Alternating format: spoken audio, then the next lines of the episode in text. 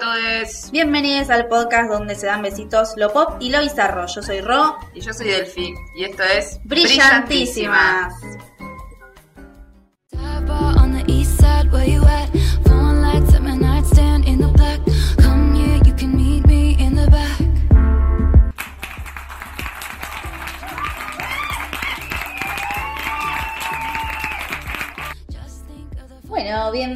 A todos. Bienvenida Delphi. Hola, ¿qué tal? Estoy muy contenta. Episodio esperadísimo eh, por ambas en realidad. Hacía varios episodios que veníamos como tirando ahí como, ay, Taylor esto, Taylor lo, lo otro. ¿viste? Taylor siempre es noticia en este podcast. Y sí, Principalmente cuando es noticia en la vida real también. Hay que aprovecharlo y exprimir cada centavo. tal cual, como nos enseñó Melo. Tal cual. Eh, así que bueno, eh, no podíamos esperar más para hacer este capítulo. Nos reunimos entre semana. Delphi rinde dos finales, mañana y pasado. Y acá estamos, hablando de la one and only Taylor Swift. La, la reina de nuestros corazones. Por supuesto.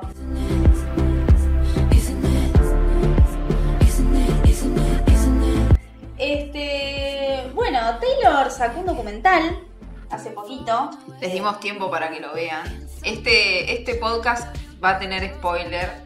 Así que Sí. si no quieren spoilearse, vayan a ver el documental. Spoiler alert, Taylor saca Lover. Ah. Ah. Va a sacar un disco con Va a 18 sacar un temas. disco con 18 temas, eh, donde va a hablar de Joe Baldwin y de un montón de otras cosas más. Como bueno. Como Keylor. ¡Oh! Bueno. Bueno, este documental eh, producido por Netflix, Producido por Netflix. dirigido por Lana Wilson.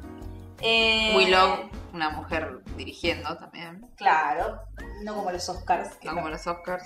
Este, ¿Quién te dice? y, no sé, Se rompen a ver una que- nominación.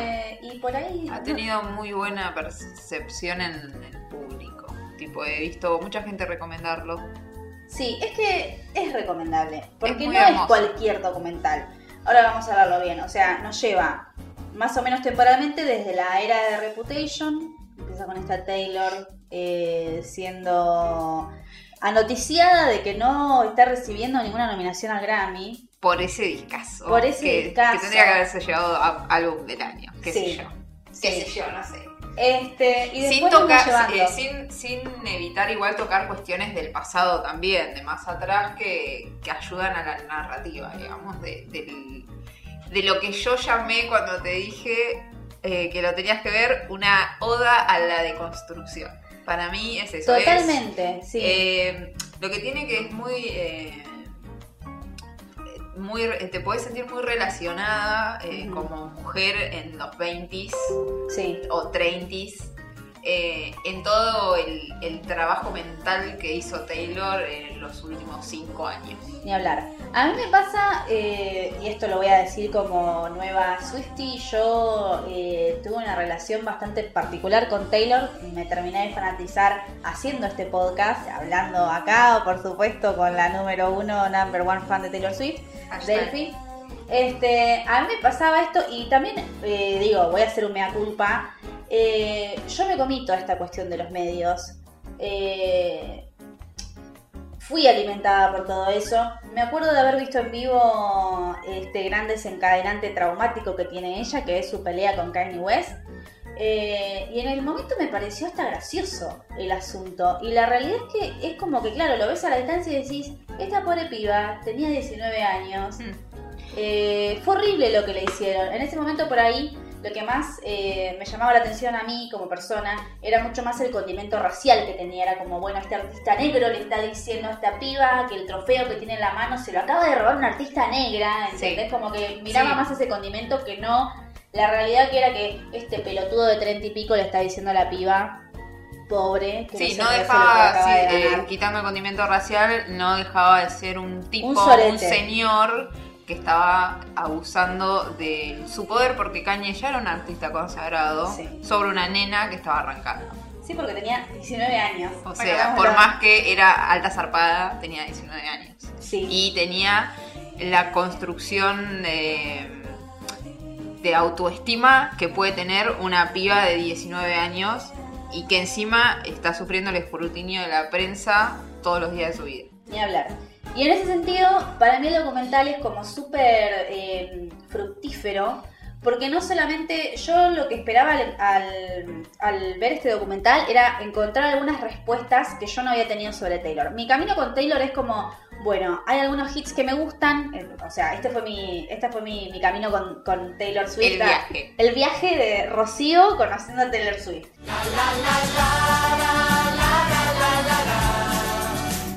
Había algunos hits que me gustaban, había algunas cosas que me parecían agradables de ella, tenía algunas canciones de Taylor en el teléfono. Eh, me gustaba la parte más eh, musical, nunca me interesé demasiado sobre su vida hasta que se metió con mi nanito. y con la criatura.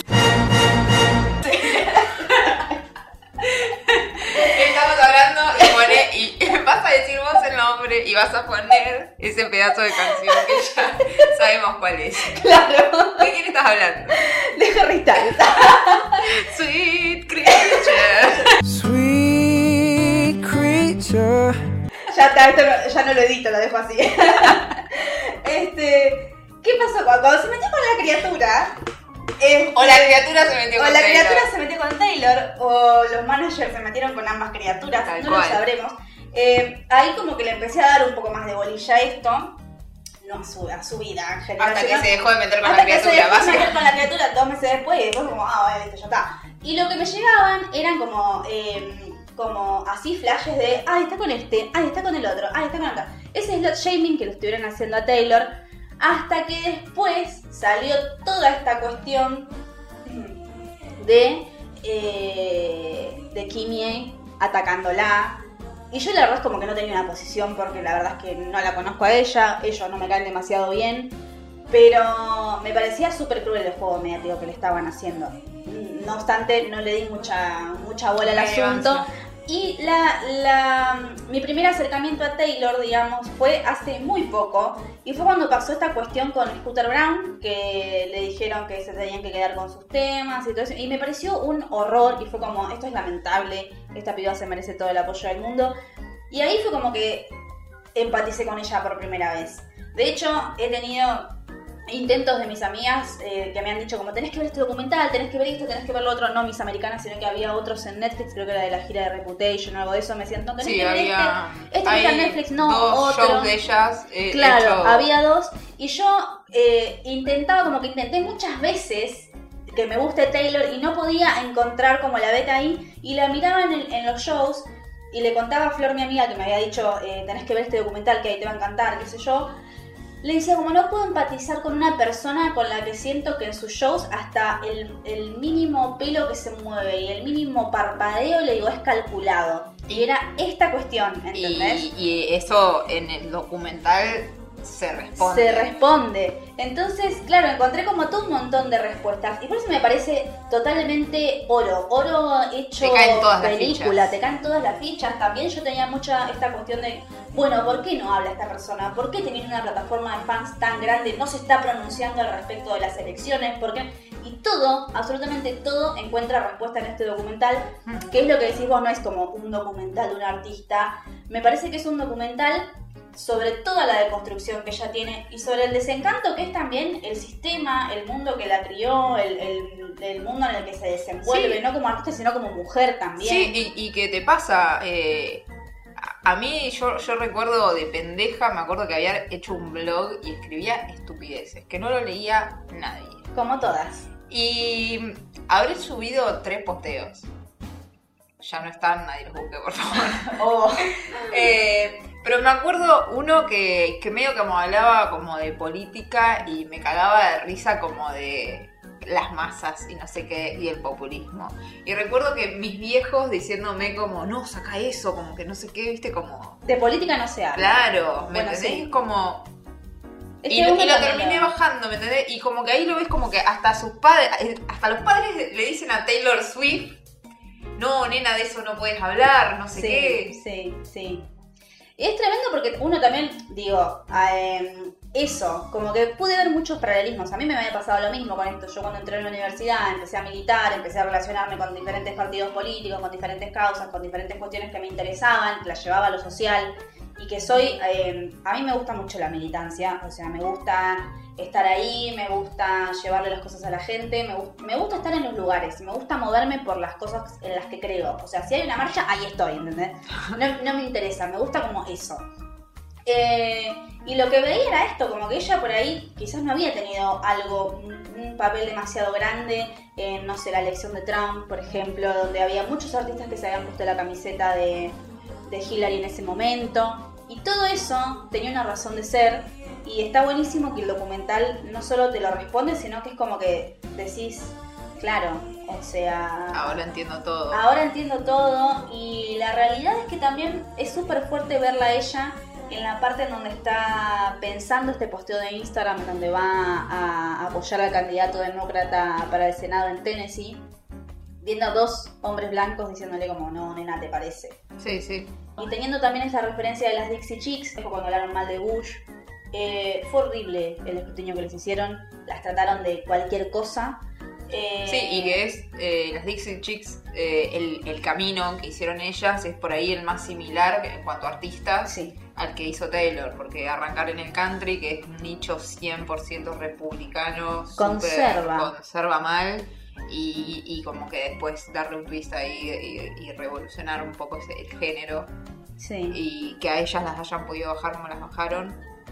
Ni hablar, eso habla muchísimo también de los miedos que ella, de los miedos a los que se tuvo que enfrentar, digamos, políticamente hablando.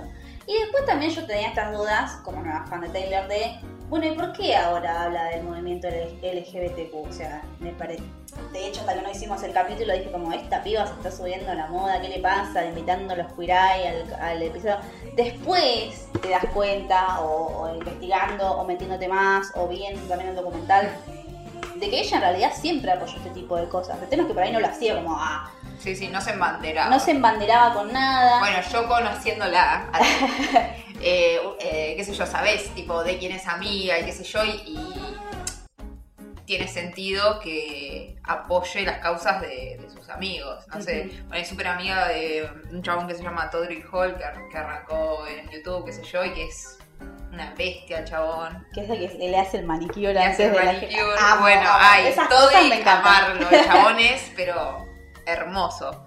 Y, y incluso él tipo ha contado en su canal como cosas sobre Taylor, qué sé yo, y que es una amiga hermosa, tipo que el chabón recién se conocía, tipo lo invitó a la casa y lo esperó con muffins, no sé qué había hecho ella, viste, es como Muy toda Taylor. así súper super Taylor, ¿me entendés? Sí.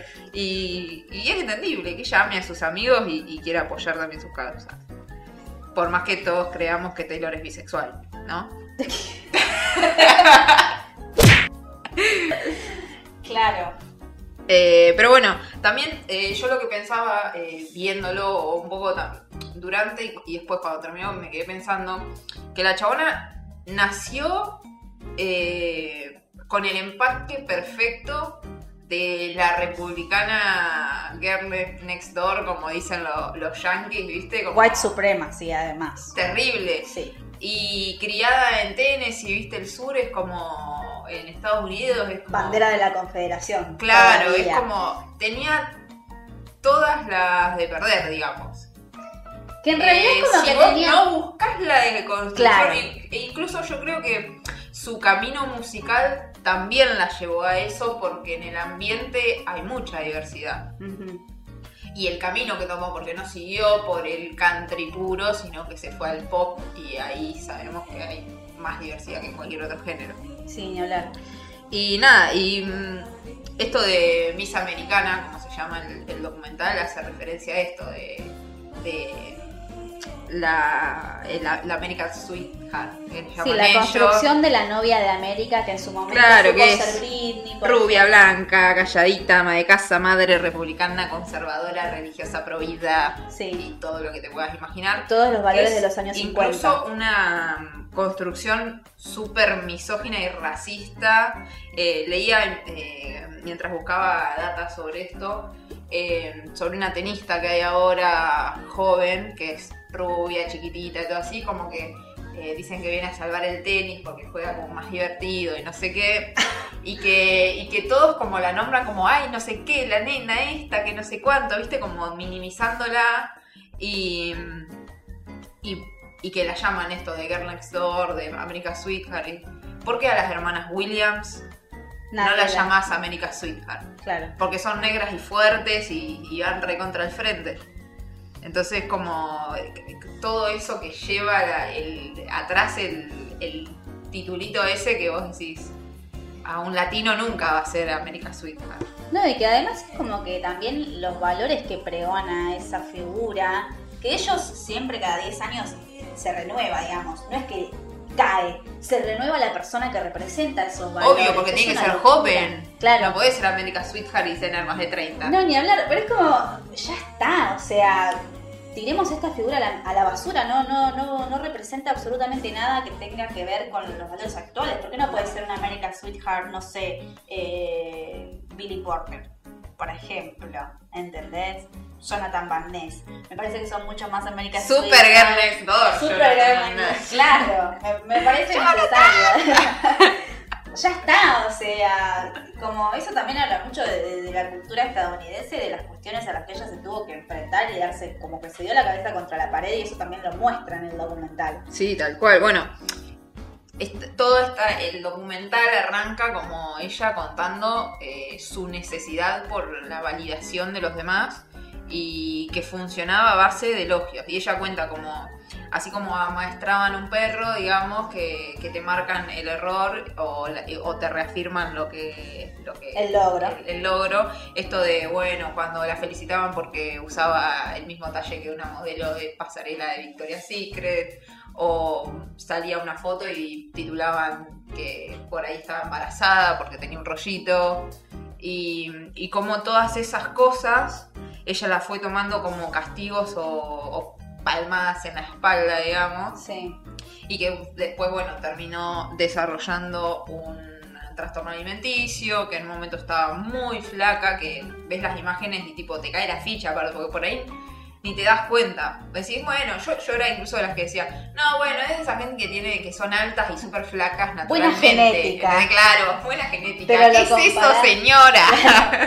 Pero la ves ahora y es como que realmente la ves que y que no era buena genética, tiene unas piernas la chabona Ni siquiera... y no está gorda. Claro, y ahora es como que decís, bueno, esta es una persona sana. Bueno, incluso a la chabona le, le han dicho que estaba muy flaca, que esta- estaba muy flaca, Sí.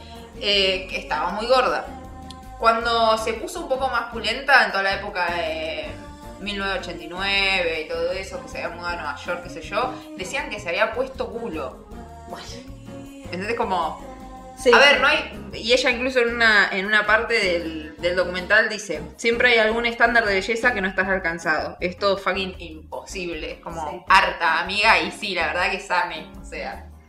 Claro, es cuando dice que si, si sos flaca, eh, no tenés el culo que todos quieren, si tenés el culo que todos quieren, tenés, la, tenés rollos porque obviamente no podés tener una cosa sin la otra, que son también los estándares esos que pone la industria, ¿entendés? Por más de que ella sea lo más hegemónico que existe, tampoco, o sea, ni siquiera ella podía alcanzar esos estándares de belleza que Sí. la industria te, te Y, pone encima. y te pone en perspectiva que, a ver, si, si todo lo que los medios reproducen como lo que se espera de una persona eh, físicamente o de actitud o lo que sea, eh, le afecta como le afecta a Taylor Swift, que es una mina.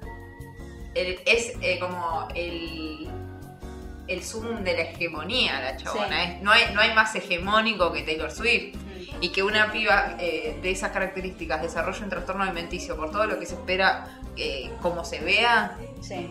cómo a- le afecta A al, normal. Acá, Delfina, que está en Pehuajón, en, en, en Argentina, en la provincia de Buenos Aires, ¿viste? Sí. Como. Es, eh, es, es una locura. Es el mensaje de mierda que deja la industria. La Eh, industria y, y la sociedad y un la poco también, lo alimentamos porque, entre todos. Sí, lo consumimos y es lo que esperamos. Y también, digo, hasta, hasta hace no muchos años, quizás nosotros también hubiéramos hecho, ay, como, mirá, le salió un rollo. Claro, las- cuídate un poco. Claro, o todavía ves, eh, el otro día estaba mirando eh, unos tweets de, ay, Scarlett Johansson, ¿por qué no esconde la celulitis en la playa? ¿A quién carajo? Soy le Scarlett? Johansson. Soy Scarlett Johansson, eh, nominada al Oscar, chupame Dos bien la basta, en la o sea, misma ceremonia. o sea, ¿a quién carajo le importa? Y además, sex symbol del universo. A Claro, ver, ¿viste? No, no, pero. dale. En vez de naturalizar, lo, señalás, ¿viste? Como. Claro, pero todavía hay, o ves en comentarios de- del diario El Día, o la otra vez, no me acuerdo qué producción habían hecho de fotos, una, una marca de lencería que tiene todos los talles. Es como, "Ay, el culo, ¿por qué no ponen un culo como la gente? Siguen existiendo, sigue, esa gente sigue existiendo. Como que a mí me parece que hasta que no se extinga todo eso, hay cuestiones a nivel social que no vamos a poder superar nunca. Porque lamentablemente también eh, es mucho más fácil que te afecte eso a que te afecte un elogio. Porque ¿qué pasa? por o por lo menos me, me pasa a mí, es como me dicen, ah, bueno, qué lindo que te queda tal cosa. Y es como, sí, ¿te parece? ¿Qué sé yo? Ahora me dicen, eso te queda espantoso. Y capaz que Me me, largo a encierro en mi llorar, casa y arre. estoy llorando tres días seguidos. Sí, Pero nos afecta a todos, me parece, de esa manera. Es que sí, Es siempre lo negativo. O sea, construir negativamente es muy fácil, ahora lo positivo es re difícil. Sí. Es muy complejo. Y bueno, también lo que decía ella de lo peligroso de. de. De todo esto de. de el esperar que alguien se vea de determinada forma y todas esas recomendaciones que vos haces, porque así como en internet podés encontrar toda la información que vos quieras, también podés encontrar información muy destructiva Sí. como pasó hace poco acá, que había una, una chabona que estaba eh, propagandeando que te envuelvas en papel film para hacer ejercicio y bajar de Sí, peso, ¿no? todo ella contaba, sí, ella contaba que anotaba absolutamente todo lo que comía eh, para llevar como la cuenta de las calorías y como que ya estaba tipo media enferma. No, y que en un momento también eh, ella dice, y es re preocupante, que terminaba de hacer un recital y sentía que si no sentía que se estaba desmayando, le parecía que no estaba bien. Claro. Y que ahora, haciendo ese paralelismo entre la manera que tenía de no alimentarse en ese momento y la manera que tiene de alimentarse ahora, de hacer deporte, de llevar una vida un poco más sana, más equilibrada con la actividad que ella realiza, termina un show y dice que la chabona está lo más bien, ¿entendés? La flama. Está flama. Y Sí. son cosas que por ahí uno no se da Sí, cuenta. y sin embargo no dice me curé, dice no, a veces vuelvo a caer como en, en, en- en espirales de pensamiento tóxico y tengo que como parar la pelota y decir, bueno, no, ya no pensamos así. I had to deconstruct an entire belief system. toss it out and reject it. Eh, y, y cómo, o sea, cómo la afectó a largo plazo, porque esto va, va a ser algo que lo va a llevar con ella para toda la vida. Y nada, una cagada. Son todas unas mierdas. Arre. Pero es que, es que es así. Este. Y bueno, también es como que. No solamente, digamos, en el aspecto eh, físico o, o en esa parte, sino también cuando hay momentos en donde ella medio que se critica a ella misma. Que también a uno lo dejan pensando. Hay una parte donde están filmando a mí que dice I have a really slappable face. Como tengo una cara realmente abofeteable. O en esta luzco mal. Como parezco mala. Sí, ay, como- Esa, esa... Eh, Sí, que estaba. sabe, no sé cómo decirlo. Estaba. Sí, como esa imagen o lo que. Claro, de tirarte abajo todo el Sí, tiempo, sí. ¿viste? Es como, no. Pero también porque a uno lo programan, digamos, como para pensar de Y, esa y- manera. y como reactual, eh, eso pasaba cuando estaba grabando el video de, De mí. de mí, que sí, que estaba haciendo una coreografía y, decía, y como que el director le decía, estás bárbara, y ella decía, no, mira la cara que tengo, como que me repegaría. Sí, la próxima sí. lo voy a hacer mejor. Y bueno, una autoexigencia que increíble. Que cuando le dicen que no está nominada, bueno, voy a tener que hacer un álbum mejor. O sea, un álbum mejor que Reputation, que es papá que algo, ¿me entendés? Como, Y que encima después sacó Lover, spoiler alert, saca Lover. sácalo. Eh, Spoiler que tampoco van a ningún Grammy. o no está nominado a las categorías más importantes. Pero es como, a ver, ella, yo sé que ella tiene una relación como muy, muy de amor-odio y muy cercana con los Grammys de esta cuestión de si no ganó esto, como digo, Sí, no es ganó que ningún es Grammy otra con vez Red y la saca validación, es la forma en que ella tiene de decir, bueno, esto es bueno, porque la industria dice que lo es. Pero que en realidad para mí la industria la castiga porque también es una de, las que más ha luchado por, por defender a los que escriben, a los que hacen música, a los propios cantantes, con toda esta secuencia de que puedan ser propietarios de su música, que se pague mejor todo el tema de las reproducciones en servicios de streaming, que hoy en día están monedas, Sí. y que capaz que a ella, como superestrella del universo, no le afecta económicamente porque ya está hecha, pero piensa en todos aquellos que están arrancando o que son artistas pequeños y que sí le hacen una diferencia. Cuando en el documental dicen que Taylor Swift es la industria de la música, ahí me parece que es como que se plantea esta cuestión de que se pensaba que ella era eso, como la industria, como las grandes corporaciones.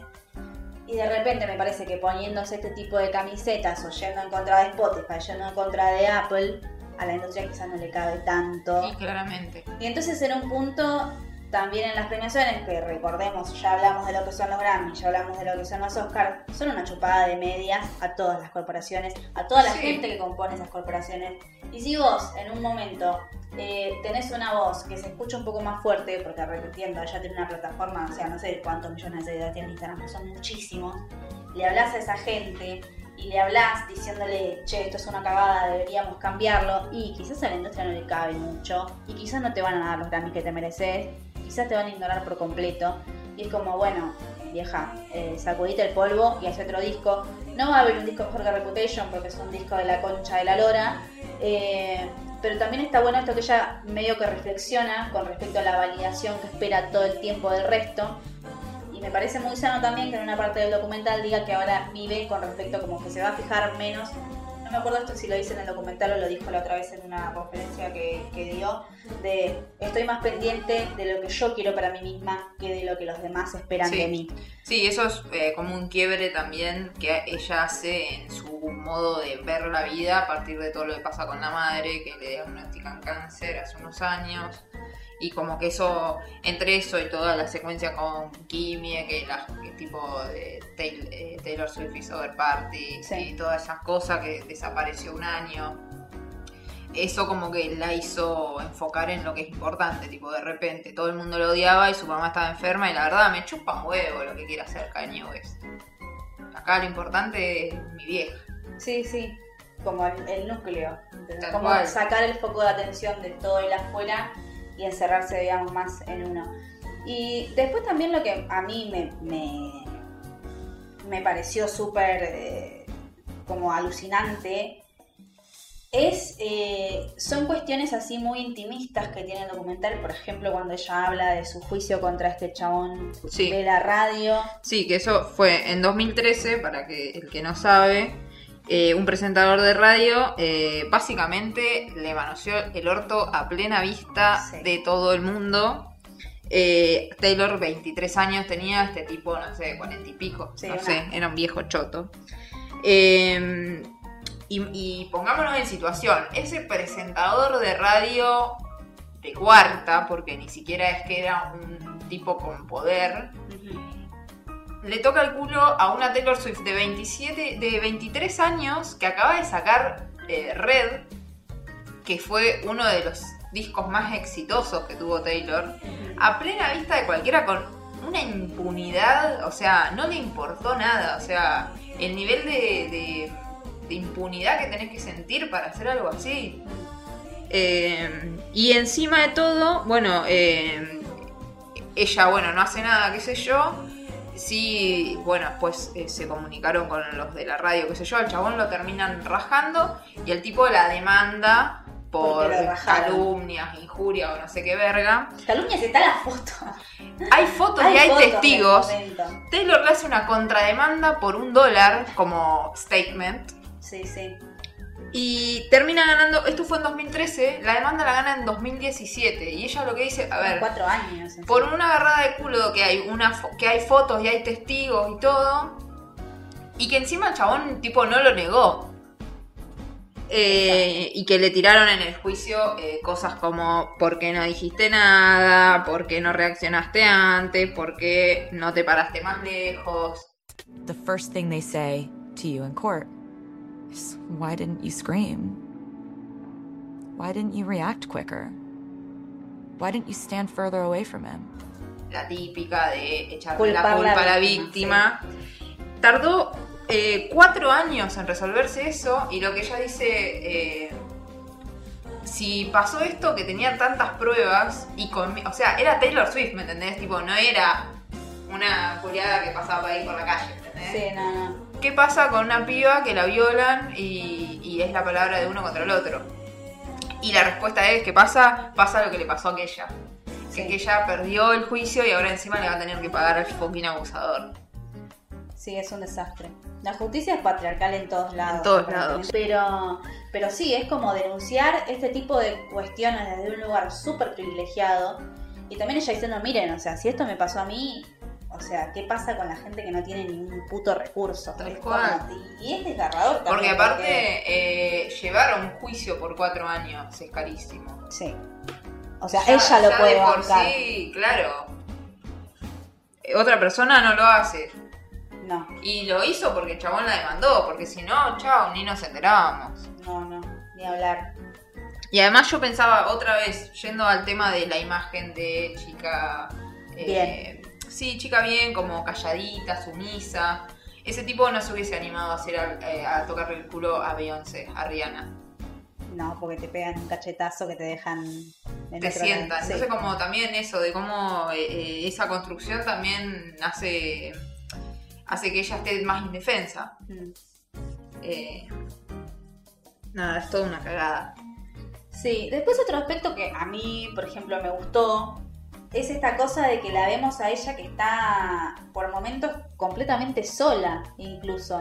En una parte dice, bueno, está todo bien, que hice esta gira, que es inmensa, que me fue re bien. Gané mi segundo gané mi Grammy. segundo Grammy, pero no, ah, no tengo a quién llamar. Y a mí eso me llamó mucho la atención, porque yo, o sea, recién ahora familiarizándome con Taylor un poco, lo que tenía bien en mente era que ella tiene, o tenía, o no, no sé ahora muy bien en qué situación está, como una squad de amigas famosas, modelos y no sé qué, y que de repente, como verla en ese lugar de soledad y vulnerabilidad, de como, bueno, al final estoy como en la Sí, cima como que tengo un montón de amigos, pero son amigos de, de la selfie. Claro, eso me llamó muchísimo la atención. Como. ¿Qué onda? ¿Vos, vos cómo lo.? Para mí ahí igual se estaba refiriendo más que nada a una pareja. Sí. Y lo que decían es que en esa época incluso ella estaba saliendo con Calvin Harris y como que también denotaba lo mal novio que Que- era. Sí. Eh, más allá de todo el quilombo que tuvieron después, de que se separaron. Creo que se separaron básicamente porque ella eh, filtró que el mayor éxito de, Ha- de Calvin Harris, eh, que Lo es el tema con. Rihanna, lo escribió ella. Y lo firmó con seudónimo. Eso es claramente una forma de no herir el, ego masculino. Sí. Totalmente. Pero clarísimo. Y bueno, y después a lo largo del documental, como vemos esta cuestión también de ella. Eh, me- Súper tierna la parte cuando termina el, el show y está yo atrás Sí, sí. y lo abraza. Y Todos como- los Swifties lo que queremos en última instancia Pide. es que Taylor sea feliz. Sí, Y gatitos. y gatitos. Esa mochila que tiene espacial con los que lleva el gatito Es me mató. Excelente. Sí, sí, sí. Todos queremos una de esas. Así que si quieren ver un documental sobre construcción y gatitos, es es eso. Básicamente. Nada, y bueno, y después eh, en todo lo relacionado a mm, su quiebre, digamos, que empieza a hablar, que es ese famoso posteo que les pide a, a todos los jóvenes de Tennessee que se inscriban a votar y que tipo tenían incluso miedo del efecto Taylor en las votaciones porque se, se registró mucha gente a votar. Eh, y de ver el rol de quienes estaban detrás de, de escena, digamos, diciéndole, che, ¿te parece? Y Con ella como el miedo. quebrada diciendo, no puede ser que yo no esté diciendo nada. Están diciendo todas estas cosas de mí creyendo que yo apoyo algo que no puede ser más alejado de la realidad. I need to be on the right side of history, and if he doesn't win, then at least I, I, at least I tried. Y no puedo permitir que pase esto. Y vuelve a hacer eso también como la nena tratando de ganarse el lugar en la industria, que ni siquiera es como el lugar la industria, es como el derecho a hablar en El la industria.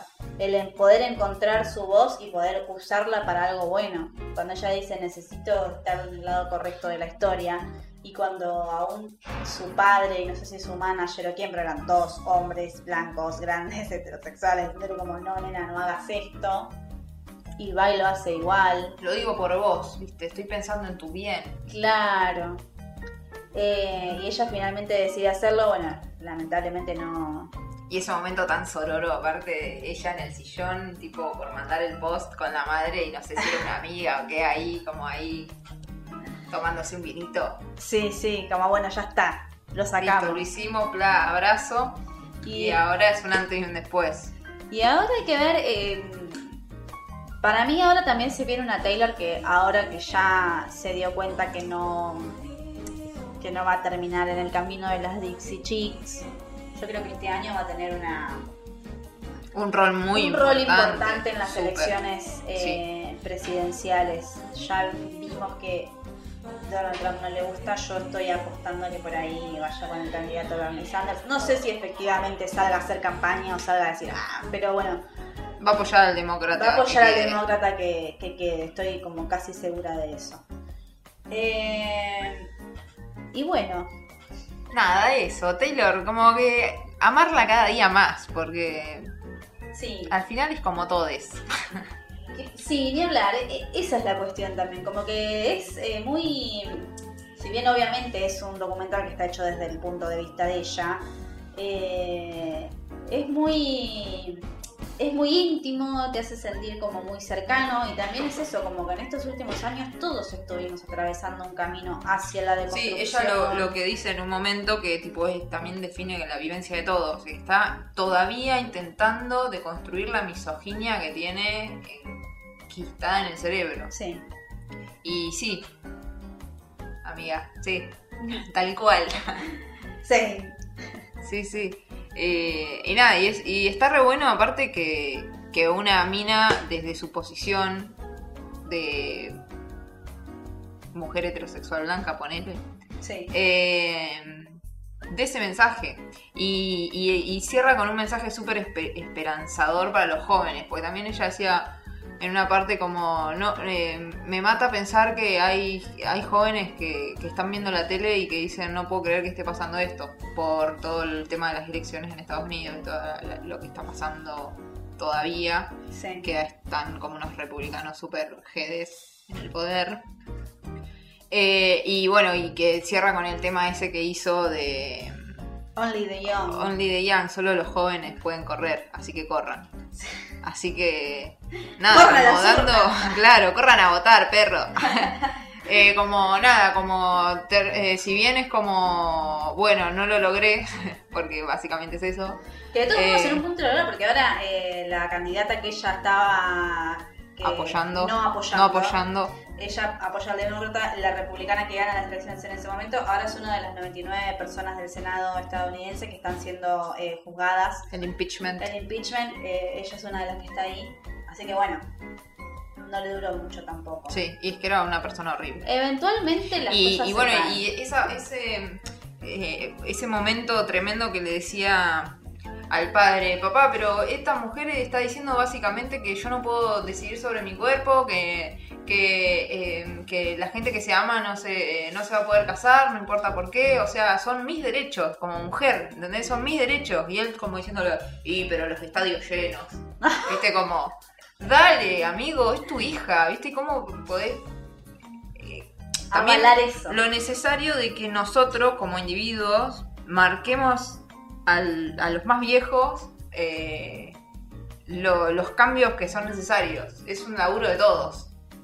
Sí, es que volvemos a lo que decíamos anteriormente. Yo siento que también hasta que no se extingan todos los dinosaurios que se tengan que extinguir, no se va a poder seguir adelante. Si bien obviamente son súper grandes los pasos que estuvimos dando y como de un tiempo a esta parte fue como Sí, todas cosas buenas. efecto dominó. Claro, eh, falta mucho, falta, eh, falta una banda. Lo, lo Y bueno nos es que falta. y nos falta también a nosotros. Nosotros todavía hoy reproducimos un montón de lógicas misóginas, machistas, patriarcales, que están muy mal.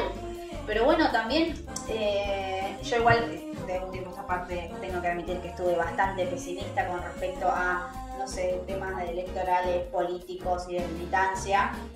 Eh, hay que tratar de, de enfocarse y, y tratar de, de seguir adelante también porque como que vienen, se vienen generaciones que me parece que van a estar mucho más despiertas, no sé, yo Sí. veo, veo a mis sobrinos o veo gente, gente joven. La gente de me relaciono. veinticortos viene con otra cabeza ya. De 24 Y tengo menos más. menos, o sea, 15, 16, y tienen una cabeza que es como, sí, estos pibes creo que, tampoco quiero sonar como la vieja que dice, no, bueno, la juventud, eh, me parece que vienen con una cabeza y con un chip que ya está como mucho más abierto a, a otras cuestiones o que tienen como esa cosa de, bueno, esto está mal, hay que cambiarlo, y van y lo hacen, ¿entendés? Nosotros por ahí en ese aspecto, si bien tenemos como, como mucha lucha encima también, Nosotros fuimos la generación de darse cuenta, Claro. en realidad. sí. Eh, y, y lo importante tal vez de nuestra generación no es las respuestas que conseguimos, sino las preguntas que nos hicimos. Tal cual, es así. Y me parece que por ahí... eh, Somos los presocráticos del feminismo.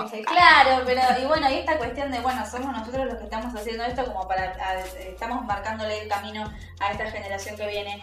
Me parece que tenemos un trabajo que hacer que es como súper importante eh, y va a dejar también la puerta abierta justamente para que ellos consigan las respuestas. Y eso me parece que es totalmente fascinante. Yo de hecho no estoy esperando ver los resultados de las luchas que estamos dando, sino que estoy esperando que por ahí una generación más atrás o dos, por ahí puedan como recolectar el fruto de lo que estamos tratando de hacer ahora. Eh, y en ese sentido me parece que es fantástico como ella lo, lo trama en el documental. Ella también está atravesando por esta lucha. Desde su lugar recontra privilegiado, pero se está haciendo las mismas preguntas que nosotros. Y la realidad es que tampoco tenemos una diferencia de edad muy grande con No. ella. Cumplió 30 hace poco, bueno, yo este año cumplo 29, vos También. también. Pero a fin de año. a fin de año. Pero bueno, es como, sí, es, es esta, es- somos Sí, esta somos generación. compañeras de generación. Claro. este- Taylor, compañera. Pa, pa, pa, pa, pa, pa, pa. ¿Vos tomaste drogas? Entonces nada, es como así. Está a nivel global, ahí uno se da cuenta que estamos todos tratando de hacernos las mismas preguntas y tratando de generar un cambio positivo en determinadas cuestiones. Nos embanderemos más o menos, eh, estamos todos tratando de ir por el mismo camino. Sí, tal cual. Y eso creo que es como lo más grande. Que es básicamente ser mejor persona. Igualdad. Claro. Igualdad. Sí, Igualdad para todos. Para todos. y, y en todo sentido. Y en todos sentidos. Sí, sí. Sí, es eso. Así que bueno, Nada, vayan a ver este documental si no lo vieron porque realmente vale la pena y por más de que la chabona sea una superestrella intergaláctica de la música, te vas a sentir eh, identificado. Sí. Eh, hay fans, o sea, hay gente que no es fan de Taylor Swift que también le gustó el documental. Sí, tal cual, porque no es un documental acerca de su carrera musical, No, es acerca de ella como ser humano. sí. Y que, que es como nosotros. Pero sí, como al final somos todos humanos. Sí, somos todas personas que, que tenemos los mismos problemas de fondo, Claro. qué sé yo. Después, bueno, Habitando el mismo algunos, mundo. claro, habitando el mismo mundo de mierda. Con un montón de millones de diferencia, pero sí. Tal cual. Salvo que seas un hombre heterosexual blanco viviendo en un país de primer mundo, después te puedes seguir- sentir identificado con- siendo quien seas. Exactamente. Bueno, Así que nada, vayan eh, ya mismo a ver eh, el documental. Si no lo vieron, si lo vieron, Véanlo de eh, vuelta. Véanlo de nuevo, sí. Eh, escríbanos a ver qué les pasó, qué les, qué les pareció el documental o si tienen alguna opinión acerca de lo que dijimos durante el episodio, el programa eh, este. Y bueno, ya saben que nos pueden seguir en nuestras redes sociales, arroba brillantísimas, en Instagram, en Twitter. Denles like a todo, retuiteen, re- reposteen, re, repiola. repiola, sí. Bueno, Esto ha sido todo. Esto ha sido todo, lo hemos dado todo, hemos hablado mucho, así que ahora les toca a ustedes, reflexionen. eh, o no, qué sé yo, quizás están escuchando esto desde la ducha y no tienen ganas de Les chupa un huevo. Les chupa un huevo, está perfecto Y también. si le chupan un huevo está bien, eh, y solo le voy a pedir que sean buena gente. Ni hablar, solamente se andan. Treat people with kindness, como dice la criatura. Eh, Kill them with kindness, como dice como Selena. dice Selena. Oh, se viene el hilo de Selena, no sabemos. Vamos a ver. Eh, hay mucha teoría conspireta. Cuéntenos si quieren que hablemos de más teorías conspireta, que a nosotras nos encanta. Nos encanta la falopa. Nos encanta la falopa hollywoodense. Así que bueno, a su servicio, Delphi, nos estamos viendo. Así es. Suerte en el final. Muchas gracias, son dos. Eh, only the young can approve the final. Amén. Nos vemos la semana que viene. Bye.